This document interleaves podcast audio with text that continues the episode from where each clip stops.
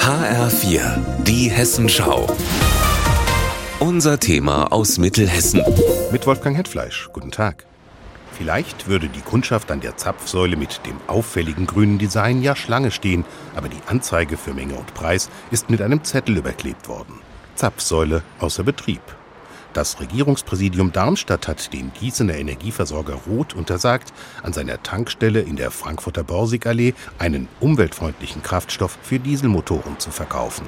Rot-Marketingchef Kim Backhaus holt tief Luft. Dass man sich jetzt in Hessen hier so querstellt, hatten wir nicht erwartet. In anderen Bundesländern ist ein Verkauf unter Auflagen erlaubt. Ich kann nicht verstehen, warum man hier noch auf Zeit spielt und versucht, Klimaschutz zu verhindern. HVO 100 so heißt der Stoff, um den es Streit gibt. Er ist klar wie Wasser und riecht deutlich dezenter als herkömmliches Diesel.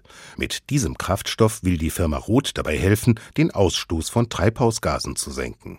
Denn wer seinen Selbstzünder mit etwas antreibt, das in seiner ursprünglichen Form vielleicht mal in der Fritteuse einer Pommesbude geschwommen ist, fährt Backhaus zufolge fast CO2-neutral. Wir reden hier von einer Untergattung der E-Fuels, wo pflanzliche Abfallstoffe, tierische Abfallstoffe, alte Pflanzenöle dehydriert filtriert werden und dementsprechend erhält man dann synthetischen Diesel, der eins zu eins in jedem Dieselmotor zu fahren ist. Die Autos mucken nicht, dafür aber die ordnungsgemäß informierten Behörden.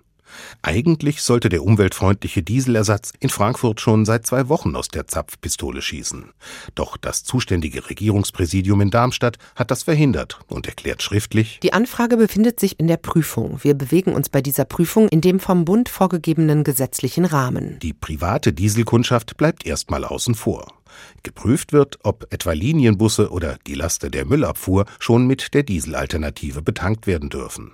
Auch das hessische Umweltministerium nimmt schriftlich Stellung und unterstreicht, bis zu einer gesetzgeberischen Klarstellung ist die Nutzung der in Rede stehenden Kraftstoffe nur unter engen Voraussetzungen zu Forschungs- und Erprobungszwecken erlaubt. Der Bundestag hat am 1. März beschlossen, eine Gruppe neuer Kraftstoffe zuzulassen, zu der auch HVO 100 gehört.